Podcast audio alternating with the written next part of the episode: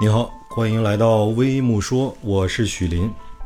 网曝一男子刚领证七天就被妻子打进了医院，这是娶到了悍妻吗？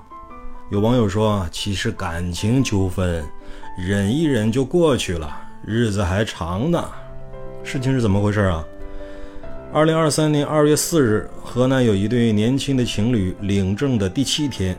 男子向他的新婚妻子提出了一个要求，妻子竟直言：“我可不会惯着你。”然后将他打得头破血流，送到了医院。对此，有不少网友纷纷猜测：这男人到底提了什么要求？一定是他做了太过分的事儿。目前真相不明。据了解，医生给当事男子缝了七针，并提醒他一个星期之后才能拆线。网传的视频画面显示，医生包扎后，男子头上裹了一大圈的纱布。医生担心留下后遗症，还给男子做了脑部 CT，看有无内伤。之后又开了很多药、挂针，并叮嘱要好好休息，心平气和，不要动怒。这个男人到底提了什么样的要求，把自己老婆气成这个样子，对他大打出手，下了狠手呢？